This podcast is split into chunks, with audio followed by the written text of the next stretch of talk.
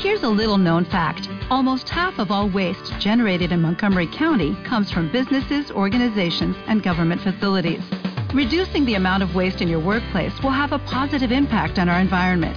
It can also save you money on your disposal costs. Reducing waste and recycling at your business is easy to do and is the law in Montgomery County. Make it your business to recycle right. Learn more at montgomerycountymd.gov slash recycle right or call 311. ¿Qué ha pasado en la isla? No lo sé. Por favor, tranquilícese. ¿Qué ha pasado en Almanzora? Anteanoche, a eso de las once y media, empezaron las voces y las risas.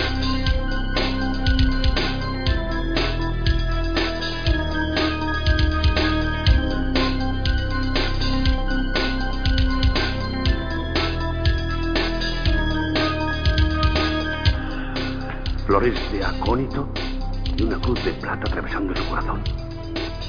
Que Dios nos ayude. Por favor, señor Vélez, no lo haga, no la toque.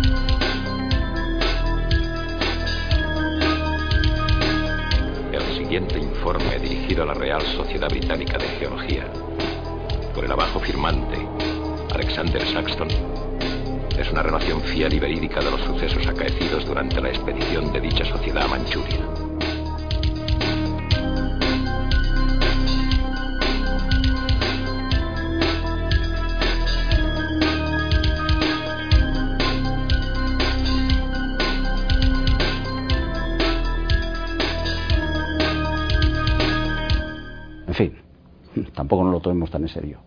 Al fin y a la postre solo es una película de miedo.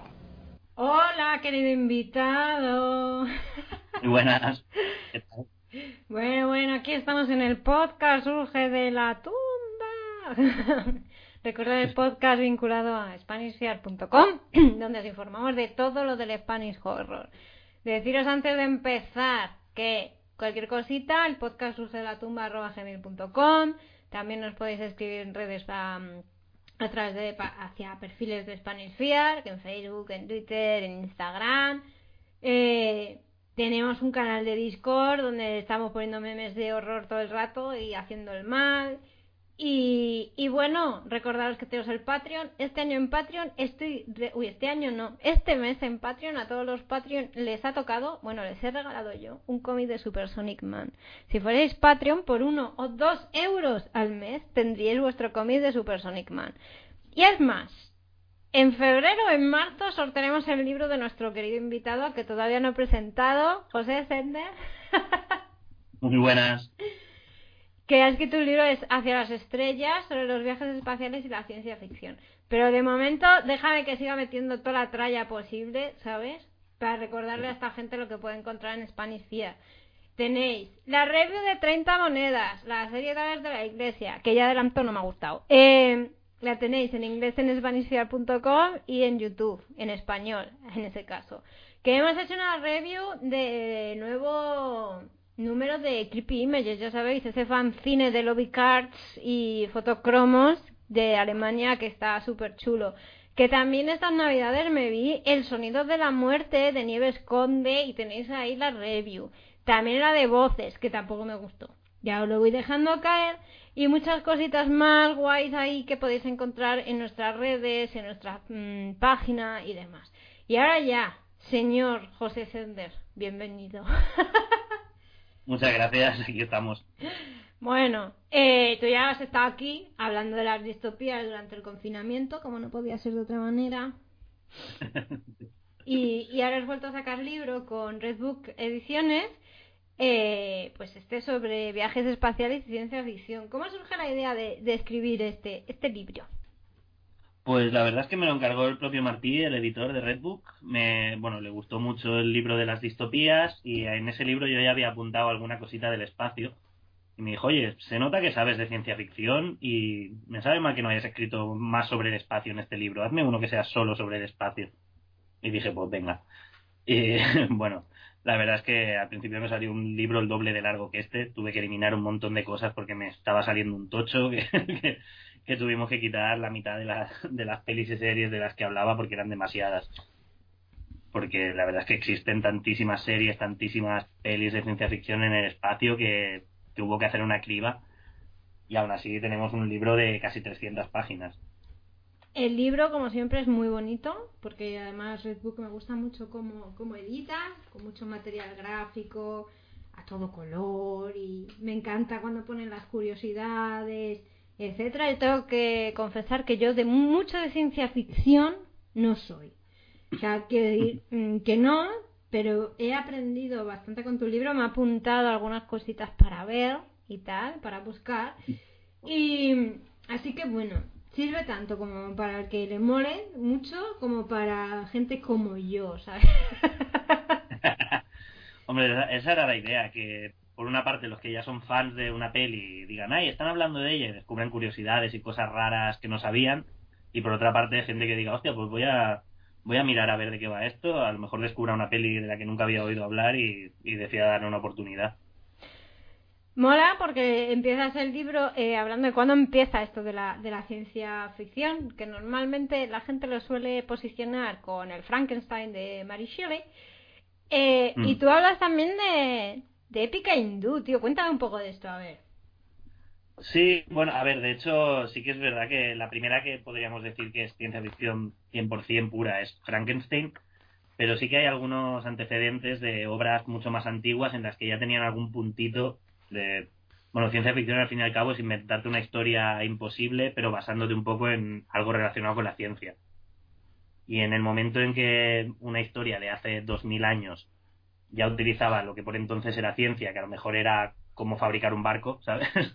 lo utilizaba como excusa para crear una historia imaginaria, ya se podía considerar un poco ciencia ficción. A la que de golpe te decían, pues este tío le puso el mástil el doble de grande al barco y el barco volaba.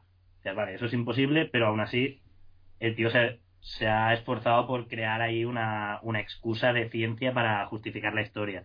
Entonces, se podía llegar a considerar un poco ciencia ficción.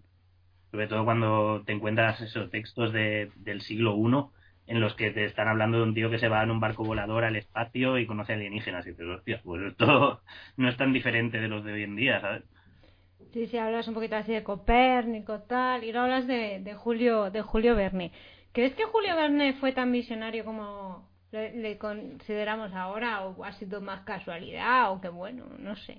Yo creo que, que este hombre lo que tenía era muy buena visión de, o sea, él sabía mucho de historia y analizaba mucho cómo funcionaban los avances de la humanidad. En plan, pues el año que se descubrió tal enfermedad, al cabo de 50 se encontró la cura. Más o menos sabía calcular cómo salían los avances científicos. Entonces era muy previsor, en plan, si ahora estamos empezando a plantearnos cómo hacer que un avión vuele, yo creo que en 30 años lo conseguiremos. Y, y acertaba casi siempre. Mm. Aunque había algunas cosas, hay un libro del que hablo aquí, eh, no, de este hablé en el libro anterior, ahora que me acuerdo. Un libro que se llamaba París en el siglo XX, que fue un libro que se quedó en un cajón del editor y, y se acabó publicando en 1990, en el que el tío había previsto un montón de cosas del siglo XX y, y cuando lo vieron fliparon, porque hasta previó la, la música electrónica en los 70, la música con sintetizador. Pero ¿cómo puede adivinar eso? es, es alucinante. qué grande. sí. Este Y- hombre era muy... No sé cómo lo hacía. No, no, ni idea, porque ya lo de la música me has dejado loca, ¿eh? ¿Y qué te iba a decir? A ver, tenemos así pelis que, bueno, que ahora las tenemos películas de culto antiguas como las de Méliès, ¿no? Metrópolis Ajá. y tal. de, de ciencia ficción. Luego se va todo hacia, va derivando como la literatura, hacia el pulp y tal. Pero, ¿qué te, te, te mola a ti el cine mudo y, y estas, estos acercamientos a la ciencia ficción? ¿O, no? Sí, a ver, la verdad es que me gusta más el cine más moderno, pero de vez en cuando ver una peli de estas, así decir, las de Méliès, por ejemplo, Viaje a la Luna, es alucinante porque la estás viendo y estás diciendo, ¿cómo con los pocos medios que había entonces es capaz de hacer esto? Y ves que hacía unas cosas de, yo qué sé, grabar una escena y luego con el mismo negativo grabar otra encima para que se superpusieran y cosas así. Era. O sea, el tío prácticamente inventó el croma sin querer, grabando un escenario y luego encima en el mismo negativo grabando a un tío caminando para que pareciera que estaba en ese escenario. Cosas así que dices. Más como curiosidad hoy en día que como película entretenida con la que pasártelo bien, porque son un poquito lentas y, difíciles de digerir. Pero si te gusta el cine y te gustan todas estas curiosidades, ves estas películas de los principios del cine y, y flipas un poco con, las cosas que eran capaces de hacer con, dos duros y con una máquina muy primitiva. Sí, es que además el capitulillo que tiene esa Amelia a mí me gusta mucho, porque es que a mí me encanta. eh, sí, mira, fíjate tú cómo son las cosas. Ayer hablando con un amigo mío alemán me dice, ¿cuál es tu película alemana favorita? Y le dije, pues Nosferatu de Murnau. y dije, ¿qué? ¿Qué es esto? Digo, eh, vale, vamos a dejarlo. Era muy buena. eh, y bueno, a ver, es que a mí me pasa que la ciencia ficción, me pasa también la literatura, ¿eh? Me pierdo un poco. Porque ciencia ficción es tanto, yo qué sé, por ponerte un ejemplo, el Conan, ¿no? O el Flash Gordon, tal como las navecitas del espacio, como no sé qué. Hay muchos subgéneros en la ciencia ficción. Yo alguno me sé, pero no mucho. Sí, bueno, es lo que te decía, sobre todo es eh, cualquier cosa que se invente en una historia imaginaria, pero partiendo de, de, una base científica para justificarla y que sea creíble. O sea, tanto puede ser una peli de viajes en el tiempo, como una del espacio, como una del futuro que no sea muy fantasiosa, que sea más en plan yo qué sé, tienes un futuro postapocalíptico de estos de los que hablaba en el libro anterior, pues justificarlo un poco en base a la ciencia. De esto ha pasado por culpa de las bombas atómicas, o esto ha pasado por el calentamiento global. ¿Sabes? Mm. Entonces, tan ciencia ficción puede ser, yo qué sé, una más fantástica como Star Wars, que al menos se justifica con naves espaciales y cosas así que conocemos y que existen, como puede ser una más realista como aquella de, de Marte, de, de Ridley Scott, la de Matt Damon atrapado en Marte. Uh -huh que es más, mucho más científica y mucho más centrada en el realismo, pero sigue siendo ciencia ficción porque a día de hoy no ha llegado un humano a Marte, así que sigue, sigue siendo ficción. ¿Sabes lo que pasa? Que es que a mí, eh, a ver, yo peli de ciencia ficción veo, alguna tal, que me ha gustado mucho, eh, y luego pues eh, estoy en un club de lectura, que aquí hemos hablado una vez, de Bibliogoz, que ahí pues son todos unos fricazos de la ciencia ficción y muchas veces acabamos leyendo ciencia ficción. Eh, hemos leído, ha habido luces y sombras, pero a mí me ha flipado, fíjate, supongo que conocerás el libro, que se llama Mundo Anillo. Mundo Anillo de Larry Niven, sí. Eh, sí, sí. Pero a mí no me, no me emocionó, todo hay que decirlo, pero las de pajas mentales que se montaban para si ese mundo podía ser real o no podía ser real, porque el científico... Yo la verdad es que ese libro me lo leí de adolescente, o sea, era 20 años, no me acuerdo mucho, pero me acuerdo que para mi edad me pareció tan denso que no sé ni si llegué a acabármelo. Lo he recomendado aquí porque es muy famoso ese libro y es, es conocido, he hecho una breve mención al final del libro. Uh -huh. Pero sí recuerdo que era, es de aquello de si te gusta mucho, mucho, mucho la ciencia ficción y fliparte con estas cosas, lo, lo que se conoce como ciencia ficción dura, que es el... Uh -huh subgénero en el que se flipan mucho en intentar que esto sea creíble hablando mucho de ciencia. Si te gusta ese estilo, guay. Si te gusta algo un poco más más de entretenerte, de que haya acción y tal, es un poco más, más durillo de leer, la verdad. No, no, es que está además, yo entre nosotros y la gente que nos escucha, claro, era machista como el sol, o sea. Bueno, sí, eso es verdad, porque es un libro de 1970 y la verdad es que en esa época... Era muy grande, solamente había dos mujeres, una que hacía todo lo que decía el otro, o sea, uno de los jefes, y otra que era prostituta. Se finí. y digo, Sí, joder, es macho. Bueno, ya para eso si te vas a las crónicas marcianas de Ray Bradbury, que el tío era bastante, bastante facilla, ahí sí que las mujeres salían en plan, hola, existo para reproducirme, y era bastante horrible. Claro, claro. Pero eso, si te quieres ir al extremo contrario, te recomiendo un libro, uno de los que hablo aquí, que es Las estrellas son legión, de Cameron Harley. Mm. Una escritora muy feminista y el libro es maravilloso. En el libro solo salen mujeres, no sale un solo hombre. Mm. Y es fantástico. O sea, ese yo creo que te lo pasarás mejor porque aparte pasa del rollo científico, te lo describe así en, en dos líneas y, luego ya se pone a hacer acción y fantasía y cosas muy guays. Sí, sí, ese me, me lo voy a apuntar, me lo voy a apuntar porque, porque me, me traen loca con las cositas de ciencia ficción hard, que yo me, me entero poco. Menos mal que, bueno, hay uno que no que coincidimos todos que era una mierda. Menos mal, ¿sabes? Pero bueno, en fin, continuamos con tu libro, que es lo importante. Eh, hablas mucho también de las space operas. A mí las space operas me resultan muy divertidas. A ver, hay libros, space operas, también están los cómics, ¿no? Y, y muchas series de los 60, 70 realmente eran space operas. Ahora pues se ha modernizado bastante, pero pero bueno. ¿Cuál es tu favorita? ¿Cuál te gusta más ahí de...? de- o, o también puedes definir space opera por si hay alguien que sepa que no sepa de qué coño estamos hablando.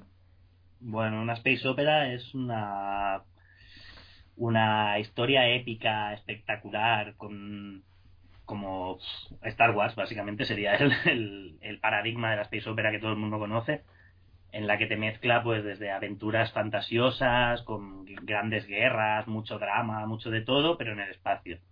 Por ejemplo, pues tenemos Andrómeda, tenemos Star Wars, eh, Saga, el cómic de Saga de Brian Bowen, que me parece maravilloso y es genial. El de las estrellas son legión que te comentaba hace un momento, es una space opera también. Si me tengo que quedar con una, quizás me quedo con el cómic de Saga o con la serie Farscape. Una de las dos.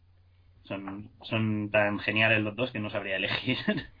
Luego está Dune, que los libros no me los he leído, dicen que son muy buenos. La peli de David Lynch a mí se me hace un poco pesadita, pero es buena. Mm. Y ahora va a salir la peli nueva con, de Denis Ville- Villeneuve, no sé cómo se pronuncia.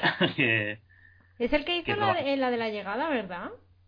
sí, pues ahora va a hacer una nueva versión de Dune en la que salen todos los actores famosos que te puedas imaginar, porque me vi el casting era en plan, está todo Dios.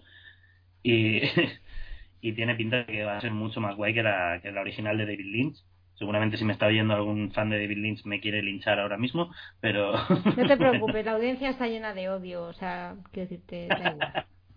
Siempre. ¿Y qué te iba a decir? Eh, ¿Has visto el documental de, de Dune Jodorowsky? No, Oh. me llama mucho la atención, porque cuando leí que Jodorowsky tenía la intención de hacer una película que durara 13 horas de Dune, como, este hombre estaba loco. Bueno, está, está loco, pero... Pero, pero es que no, no es solo las 13 horas, macho. Es que, bueno, el documental hay que verlo porque es un, un más. Hay que verlo. Pero cuenta todo lo que quería. Que Dalí hiciera el vestuario, que el otro... Mira, es que era como una película, no sé cómo decirte, o sea, de decir, pero esto no hay país que tenga mm, Producto Interior Bruto que valga lo que esta película. De, de que la música la hiciera, no recuerdo ahora quién, eh, Pink Floyd. Sí. Pink Floyd, que había hablado con Pink Floyd y con Peter Gabriel para que le hicieran la banda sonora de la película. Era como, está loco, pero, pero puede ser genial, ¿sabes? Una película así. Sí, sí, pero creo que a lo mejor es que creo que decía en el, en el documental, no, si yo no me he leído el libro, pero Vaya, o sea, es Brian Singer con los cómics de X-Men antes de hacer las películas, pero, pero en versión libro. es muy grande. Yo, eh, por favor, que no haya visto, tiene, tiene que verlo. Y, y bueno, antes de distraerme, yo hace un rato que quiero hacerte una pregunta. Obvia. Sí. Porque claro, será una ciencia ficción. ¿Qué eres más? ¿De Star Wars o de Star Trek? Star Wars. Ah, menos mal, menos mal. Star Trek no está mal, pero también se me hace un poco más pesado. Tiene muchos capítulos de estos de diplomacia, de gente sentada hablando, Sí. que son un poco como la, la amenaza fantasma en Star Wars, ¿sabes? que es más de políticos sentados hablando que de acción. Bueno, y Star bueno. Trek cosas chulas, pero tiene demasiados capítulos de estos que a mí se me hacen un poco pesados. Sí, yo no, no, no, no. No me gusta mucho, la verdad, Star Trek. Lo siento, ¿eh? Pero yo soy No más de, de Star Wars. Ahora estoy con Mandalorian a tope. Es buenísimo. sí. Mandalorian. Me sabe muy mal no haber hablado de Mandalorian en el libro porque hablé de las películas y, y no me daba el espacio para hablar también de las series. O sea, mencioné muy brevemente que existía Clone Wars y, pero no, no, era que no puedo, no puedo enrollarme a hablar de las series porque me da para 20 páginas más. Bueno, Pero a mí lo que más me gusta de Star Wars es precisamente el hecho de que la estás viendo y si te quitan las naves espaciales tienes una, una peli de fantasía medieval con Pues sus sí. guerreros más. y Mandalorian es un western totalmente. Como que han cogido esta franquicia para meter todos los géneros que te puedas imaginar. Me apetece hacer una peli de mafiosos, pues te hago la peli de Han Solo, que es una peli de mafiosos pero en el espacio. Un western, pues Mandalorian. Un, una de fantasía épica medieval, rollo Señor de los Anillos, la trilogía original de Star Wars. Tienes de todo. O sea, Y... puede ser- Sí, sí, continúa. No, no, que digo esto, que, que si siguen ampliando la franquicia al ritmo que están ahora, que quieren sacar nuevas series y nuevas de todo, es genial porque pueden hacer productos muy distintos dentro de ese mismo universo. Te pueden hacer pues pelis de mafiosos, pelis drama, pelis de risa, lo que quieran, todas eh, ambientadas en un mundo de ciencia ficción. O sea, me parece maravilloso. Sí, sí, además, mira, yo estaba viendo la, la temporada 2, empecé ahora a ver la temporada 2 de Mandalorian, eh, gracias a nuestro querido colaborador, Bittener. Un beso, te echamos de menos. Eh, pues, y fíjate, me hizo mucha gracia porque, claro, siempre estás ahí con la duda de en qué parte de todo el universo Star Wars está sucediendo esto. Y de Ah. repente dicen, no sé qué de... A ver, no es un spoiler, ¿eh? Porque es una frase que dicen. Cuidado. Dice, de cuando se produjo eh, la explosión de la estrella de la muerte. Dicen, la segunda. La segunda, claro. y tienes ya como... Dices, ah, vale, ya sé cuándo ocurre. Porque es que además yo creo que mi generación, que tú eres de mi generación también, tenemos en la mente ya cuándo sucede eso, ¿sabes? Y ya más o menos en ese plano temporal, que dices, es un plano temporal de ficción, pero sé perfectamente cuándo está ocurriendo esto, ¿sabes? A mí me pasó también al principio de la serie y yo estaba pero esto cuándo pasa, a la vez que las precuelas o a la vez que la trilogía original, pues como no hacen casi menciones a nada, hasta que no te dicen ya esto, dices, ah, vale, pasa justo después de, de eso, del retorno del Jedi. Pues, Sí, sí, claro, que te quedas como, eh, a ver, ¿cuándo, cuándo eso? Y a mí me hizo mucha gracia y dije, ya, ya sé cuándo ha sido. y bueno, vamos a, a volver aquí porque hay cosas de la ciencia ficción súper locas. Véase Barbarella, lo que tú has titulado como sexo, drogas y naves espaciales. es la peli más, más, como decirlo, más psicodélica de la historia de la ciencia ficción, porque es como, como estar en Bustock, ¿sabes? Viendo esa película. Sí, sí, o sea, es, eh, maravill- es maravillosa, pero... pero maravillosa dentro de aquí. Vale, entiendo que no la intentaron hacer muy en serio, ¿sabes? Sí, sí, Se nota que la peli está hecha de cachondeo, básicamente. Total. Mira, yo hay una que me ha apuntado también de aquí de tu libro para ver, que es Equipo Azul, porque me pones que son los Goonies del espacio. Sí. Y ya la tengo yo ahí apuntada. Joder, es que, macho, has cogido mogollón de pelis, ¿eh? Sí, es que había tantas, es lo que te he dicho, que, y aún he tenido que eliminar unas cuantas. Está también... Bueno, de Carpenter, que bueno, la ciencia ficción... Por sí. oscura, a mí me parece una maravilla suprema esa peli. O sea, de lo mala que es, me parece brutal, sobre todo por el tema de que fue su proyecto de final de carrera, que iba a ser un corto de 15 minutos y no sabemos cómo el tío consiguió alargarlo con el presupuesto que tenía y hacer una peli de hora y media. O sea, y, y la vas viendo y es... Yo se la recomiendo a cualquiera que esté estudiando cine o que quiera dedicarse al cine y no tenga dinero. En plan, mírate esta peli y mira lo que consiguieron hacer con lo que tenían por casa. Sí, sí. Porque tú ves los paneles de mando de la nave espacial, es como, ahora, qué currados, y de golpe te das cuenta de que son cubiteras del congelador con cada cubito pintado de un color y cosas así. Es. Además, el tío, por lo que leí, presentó un guion de algo que no tenía nada que ver con el espacio para que le dieran el presupuesto y lo dijo, pues ahora voy a hacer uno del espacio. Ah, joder. Qué grande, tío. Realmente es- es el guion de Alien, de lo que cinco años después sería Alien, Ajá. porque el guionista es el mismo, es eh, Dan O'Bannon, eh, escribió este guion, hicieron la peli con cuatro duros y luego dijo, me sabe mal que no hayamos podido hacer algo mejor. Y le vendió el guion a Ridley Scott, que la rehizo pero con pasta. Claro. No, pero esta, esta de Carpenter a mí me... Es muy carina, como diríamos, muy mona ella.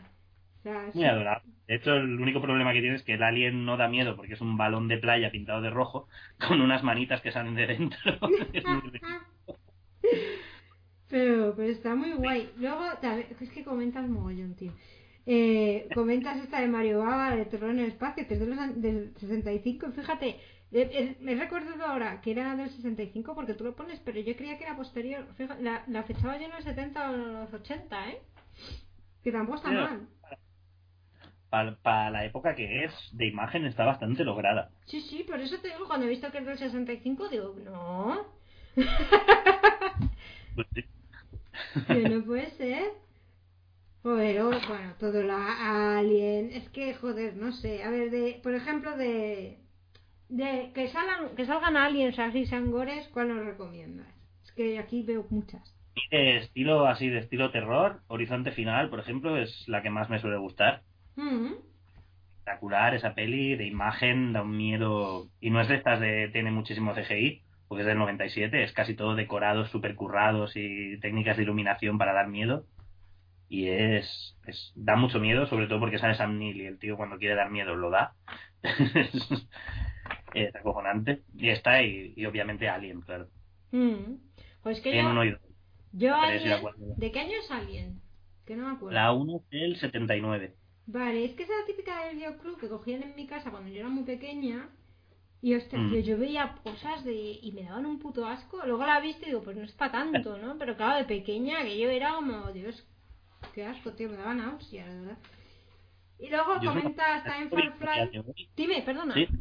No, que digo que es una peli que la sigo viendo a día de hoy, que mira que ya he visto cosas como para curarme de espantos y que no me dé miedo nada en el cine, y me sigue dando miedo la primera vez que sale el alien en esa película.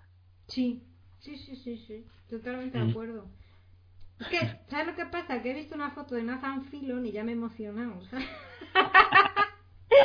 que hablas de Firefly, bueno, que la dirige George Wendon, que eh, te hizo Buffy, Ángel y demás, y más pelis, que también está- es más un poquito más comercial, ¿no? El Firefly, quizá. ¿No? sí es una pena que durara tan poco, que la cancelaran, que la estrenaran como la estrenaron, que fue... No sé qué le pasó a Fox, que empezó a estrenarla en un orden random, en plan, sacaron el capítulo 8, luego el 2, luego el 1, luego el 10, y era... Y encima la iban cambiando de horario de emisión cada semana y al cabo de 12 capítulos, de 13 capítulos, dijeron la cancelamos porque no la ve nadie. Y la gente, pero es que no sabemos cuándo la hacen. Es que estás perdido. Exacto. Y luego, mira, acabaron haciendo la peli porque los fans se pusieron en plan, queremos peli, queremos peli. Joder. Y recaudaron dinero y consiguieron sacar la peli, que es maravillosa. Sí. Luego hay un capítulo muy chulo que, que está dedicado pues a la ciencia ficción, comedia, ¿no? Hablas un poquito así de, de Futurama, una serie maravillosa, la verdad. Eh, con su Bender y tal. Eh, y hablas pues de, pues por ejemplo, la loca historia de las galaxias, ¿no? De Brooks, de varias de estas. ¿A ti te gusta realmente? ¿te gusta cuando se hace parodia de este género o, o no? Sí, a mí me encanta, es de mis cosas favoritas. O sea, por ejemplo, Star Trek no me disgusta, pero me gusta mucho más The Orville, que es una parodia de Star Trek. No sé si la has visto, pero es muy curiosa. No sé, es no. Seth MacFarlane, el creador de Padre de Familia, que suele tener un humor bastante, pues, soez, digamos. Y en este caso se ve que lleva toda la vida soñando con dirigir Star Trek, no le dejan, porque siempre que lo propone a los estudios le dicen, no, no, que tú haces cosas de risa. Y el tío al final dijo, pues me voy a crear mi propia serie que se note mucho que es una copia de Star Trek, la venderé como una cosa de comedia, pero luego es súper profunda y súper dramática y, y la verdad es que me flipa esa serie. porque tiene su toque de comedia, obviamente, porque está ahí Seth MacFarlane y no lo puede evitar, pero luego es mucho más profunda de lo que te podías esperar del tío que hizo Padre de Familia, ¿sabes? Sí, a mí te- en- yo con él tengo sentimientos encontrados. Hay cosas suyas que me parecen una chorrada. Pero. Es que también esto, cuando la empecé a ver dije, ya verás, me estoy esperando que va a ser igual de padre, que Padre de Familia, que solo van a pasar gags tontos cada dos por tres, y luego no, luego que va, tiene unas historias súper súper profundas y bonitas. Oye, y que estoy viendo aquí grandes clásicos. Eh, 2001, que Kubrick, ¿cómo la ves actualmente? A ver, es que es Kubrick, Kubrick es raro, porque es, por una parte dices, uff, qué lento se me hace esto, pero por otra te quedas con la boca abierta con cada plano. Si te gusta el cine es como, wow, wow, cómo ha hecho esto, qué bonito todo. Y sobre todo tiene toda esta escena final, que son como 20 minutos de locura visual, que llega un punto que, que dices, se te está yendo la olla, porque hasta ahora la historia era lineal y se entendía, y empiezan a salir lucecitas de colores y bebés flotando por el espacio y no entiendes nada. También piensas, desde los 60 el ácido estaba de moda, entonces, así que seguramente algo tuvo que ver esto. Y realmente luego si te lees el libro, el libro era mucho más normal, se entendía todo en la peli. Se fue la olla. Y dijo, no, no, esto se entiende demasiado, vamos a hacerlo más loco. Sí, ¿no? Pero realmente, visualmente es una maravilla esa película. Oye, también tienes, pero es más cortito, el capítulo dedicado a, a viajes en el tiempo. Recomiéndanos algo de viajes en el tiempo. Porque pones varias, pero yo la mayoría no las conozco. A mí me saca de Doctor Who y poco más. Y el Viajes. Ministerio del Tiempo, ¿sabes? Pero que no. Oh. Pero esto en este libro he hablado de... Espera, un segundo. Claro, tienes viajes en el tiempo. Espérate que no es magia, es ciencia. Conceptos Ah, científicos aplicados al viaje era- espacial. Sí, era... Bueno, no era sobre viajes en el tiempo bien bien, era sobre formas de viajar por el espacio sin usar naves, ¿no? ¿Era a la que te referías? Sí, es que yo me he explicado muy mal también, ¿sabes? No, bueno, porque tengo dos capítulos cortitos al final. Mm. Uno sobre eh, pelis del espacio en las que no aparecen naves, que viajan pues con teletransporte o con cosas por el estilo. Y otra en la que hablo de las naves más memorables. No sé a cuál de las dos te referías. Eh, iba a ir luego a la de las naves. Ah, vale, pues era la otra. La otra sí hablaba, por ejemplo, de La Brigada de la Luz, que es otro libro de Cameron Harley, la, la autora que te he dicho antes, que viajan de un planeta a otro eh, a través de los rayos de luz, que es una locura muy rara. Mm. O luego tienes eh, la peli esta de la Tierra Errante, no sé si sabes cuál es, una china que salió hace dos años, No. que convierte en la Tierra en una nave espacial. O sea, es aquello que dices, realismo científico, ni uno, porque es imposible todo esto. Pero va de que se está, se está apagando el sol, la Tierra se está congelando y deciden, pues nos llevamos la Tierra a otro sistema solar, le ponemos unos cohetes y nos la llevamos volando. Joder. Es una locura, pero está tan currada que dicen, me da igual, que sea poco creíble, es muy divertida. Luego O- tam- ¿Sí? Pues esto, Stargate ahí también, claro, que ahí no hay Mm. naves espaciales, hay puertas por las que cruzan. Ahí está el gate como me gusta. Mm. De hecho está Espacio Ni- 1999, que es una serie de los 70, Mm. que también era parecido a lo de la Tierra Errante, pero en este caso era la Luna. Había una explosión en la Luna y la Luna salía disparada y los astronautas que estaban ahí pues iban viajando por el espacio montados en la Luna. Es, es absurdo, pero qué guay, ¿sabes? Oh, pues sí. Y es luego... de este tipo de historia que dice, me da igual que no sea creíble, me lo estoy pasando muy bien. Sí, sí, sí. Y luego tienes eh, formas de comunicación con especies alienígenas. Que... Sí, esto es una cosa que, que me interesa, que me, me parece muy guay siempre en los en las pelis y series que cuando veías las más antiguas no se esforzaban por explicar esto y todos los alienígenas hablaban en inglés. O sea, tú veías John Carter de Marte, el tío se iba a Marte y todos los aliens hablaban inglés. Eh, Flash Gordon o cualquiera otra de aquellas originales era en plan, todos hablan en inglés, ¿por qué no? Y conforme avanzaron los años se dieron cuenta de que esto era muy absurdo ya empezaron a justificarse inventándose, pues, en Star Trek, por ejemplo, que era en el traductor universal, que era esa pistolita que cuando la apretabas hablabas cualquier idioma. Mm. Y es muy guay ver cómo en cada historia de ciencia ficción se inventan su propia ex- excusa para entenderse con los aliens. Pues claro, para hacerlo realista nadie debería entenderse, pero entonces la historia sería un rollo, porque tendrías a mucha gente haciendo "What? Bla, bla", sin saber qué habla el otro. Sí, mira, a mí me, me pasó leyendo Asimov, la fundación, que tampoco me gusta. eh, eh, claro que pasan, yo que sé, millones de años, ¿no? Y van a otro, a otro planeta o no sé qué, y todos siguen hablando la misma lengua. Y digo, y digo, sí. a ver, que, que, digo, pero es que solamente viendo la Tierra ya deberían de saber el Asimov que esa lengua tenía que haber evolucionado a otra cosa distinta. No pueden seguir hablando la misma puta lengua todos. ¿sabes? O que dicen, me voy a otro planeta, a ver si hablan algún idioma de la Tierra. Sí, pero el Swahili, que tú no lo hablas. Eso sería más creíble que que todos hablen inglés casualmente. Sí, sí. Mi mamá recordado además eh, que me encanta, preciosa. Encuentros en la tercera fase, cuando empiezan a comunicarse con la música. Eso es muy chulo. Es muy chulo. Y, y luego, por ejemplo, a mí me encanta eh, en, la, en la llegada todo, no solamente en el relato, sino también en la peli, eh, cómo, cómo cuentan todo el tema de, de la reconstrucción del lenguaje de, de los alienígenas. Es maravilloso. Está muy bien hecho eso. ¿Sabes? ¿Ves? Las más modernas dicen, vamos a currárnoslo y a, a justificar esto para de cómo nos entendemos con los aliens, porque si no es que si no es que no queda creíble. Mm. Y tienes pues esto. Me hace mucha gracia en la guía del autostopista galáctico, que es muy de cachondeo, y aquí hacen la parodia de que sí, también tenemos un dispositivo para comunicarnos con cualquier especie. Es un pez que se mete de- te lo metes por la oreja y te come medio cerebro y entonces hablas idiomas. Es muy gracioso. Y, y bueno, ya llega el momento de la nave. ¿Cuál es tu nave favorita? Oh. a Moya, la nave de Farscape. La nave viviente, no sé si has visto Farscape. Es, No. recomiendo muchísimo, es una serie de finales de los 90, principios de los 2000, que está muy guay porque como todo está hecho con marionetas, es de Jim, bueno, del hijo de Jim Henson, el de Laberinto, el Cristal Oscuro y, toda- y los Fraggles. Pues todo está hecho con marionetas de estas super curradas y, y no te chirría 20 años después ver el CGI cutre porque no hay CGI. Entonces está muy guay. Y la idea más chula que tiene es que la nave está viva y es un personaje más de la historia. Es una nave hecha de carne. Bueno, es una nave marrón. No te dice, es de metal en teoría, pero la ves y tiene aspecto como si fuera una ballena.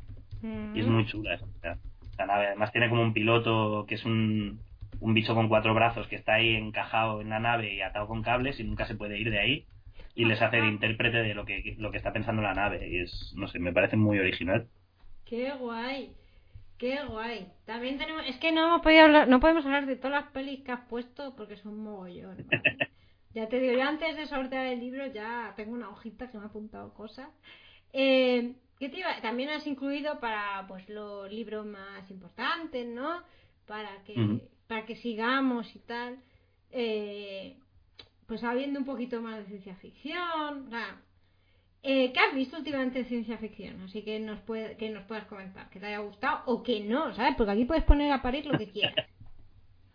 A ver, por ejemplo, que me haya gustado así más reciente, hay una serie de Netflix que se llama Otra Vida, que hablo de ella por aquí también, diría.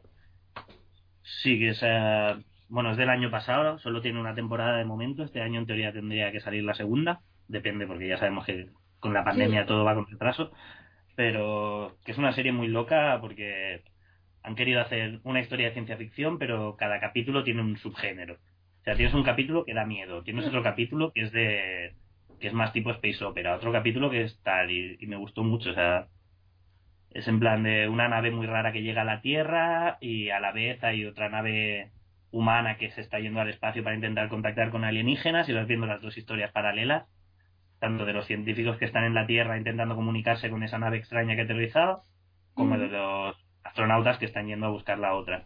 Ostras, me has las recordado a una Sí. serie en Netflix también que la de Love, no sé qué, y Robots. Ah, sí, esta había algún capítulo. Esta el problema que le encuentro es que, bueno, como todas estas series que son historias sueltas, algún capítulo mola, otro no. Mm, es sí, sí, claro. no, no sabes lo que te vas a encontrar. Me pasa mucho con estas de historias autoconclusivas en cada capítulo, porque a veces dices, ¡guau, qué chulo el primero! Y luego el segundo es un rollo. Sí, además que Netflix te lo iba poniendo según tus gustos, te lo iba poniendo en random, no todos teníamos el mismo el mismo orden con esta peli. o sea, con esta serie. En plan, ah, ¿te ha gustado el capítulo 3? Pues entonces te pongo directamente el 7, que es parecido, ¿sabes? Y Bueno, qué raro. Sí, era un poco extraño, porque yo decía, he visto el capítulo Nuestra 1 vida- y, Sí. ni- y ninguno coincidíamos cuál era el capítulo 1. Exacto. Pues eso, esta serie de Otra Vida te la recomiendo mucho, es cortita, creo que tiene 10 capítulos de momento. Y, y es muy buena. Mm, es que me he dado de baja de Netflix, porque Vaya, no había muchas cosas ya. Ya te, me hice filming, ¿sabes? Y Ah. ya, jo, es que tener ya 27 plataformas, entonces me di de baja de Netflix. Dije, ya volveré. Pero bueno, para cuando vuelva me la apunto, claro. ¿Y alguna otra cosita que hayas visto que tal? Pues ahora estoy pensando, claro, es que este año no he ido casi, no he ido al cine, apenas, fui una vez en todo el año al cine porque no me atrevía. Así que no, novedades, se me ocurre esa serie y ahora mismo Bueno. no me ocurre nada más. Pues nos la vamos a apuntar. Nada posterior a lo que ya he puesto en el libro, digamos.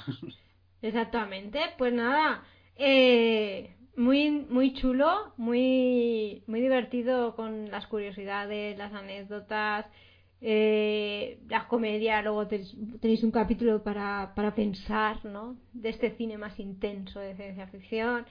Eh, Nada, yo lo recomiendo porque yo la verdad he aprendido mucho y creo que me voy a reconciliar en algún aspecto con ciertas pelis de este, de este género. Pues muchísimas Vale. gracias. A ti. Y muchas gracias a los que nos estáis escuchando. Volvemos prontito con algún otro tema. Recordar que este libro, bueno, ahora en febrero vamos a sortear, los que os hagáis Patreon en enero, vamos a sortear el cómic del Dr. Knox. Tenéis la review en YouTube. Y, y bueno, y a los que os hagáis Patreon en febrero, pues sortearemos este libraco hacia las estrellas. Muchísimas gracias a José, muchísimas gracias a Redbook. Eh, espera, una cosa más que se me había olvidado decirte. Dinos. Ha sacado, sacaron justo para Navidad un pack con mis dos libros juntos en Redbook. Uh. Por si a alguien le interesa, el de Hacia las Estrellas y Universos Distópicos, los venden ahora en un pack con una cajita de cartón muy mona. Ah, que- maravilloso, yo solo lo sabía. Ahora sí, tenemos se me había aquí. olvidado comentártelo al principio. Es que tenemos también las distopías, que ya lo sorteamos en el, en el Patreon. Y, y que además está chulísimo. Os invito a que escuchéis la entrevista que hizo a José. eh, además que como estábamos en confinamiento, pues fue como muy, muy tal, ¿no? O sea, muy inspirador. Pues muchísimas gracias a ti, a Redbox, y al resto, pues nos vemos prontito, portaros bien o no, y mandaros, mandadnos vuestras opiniones.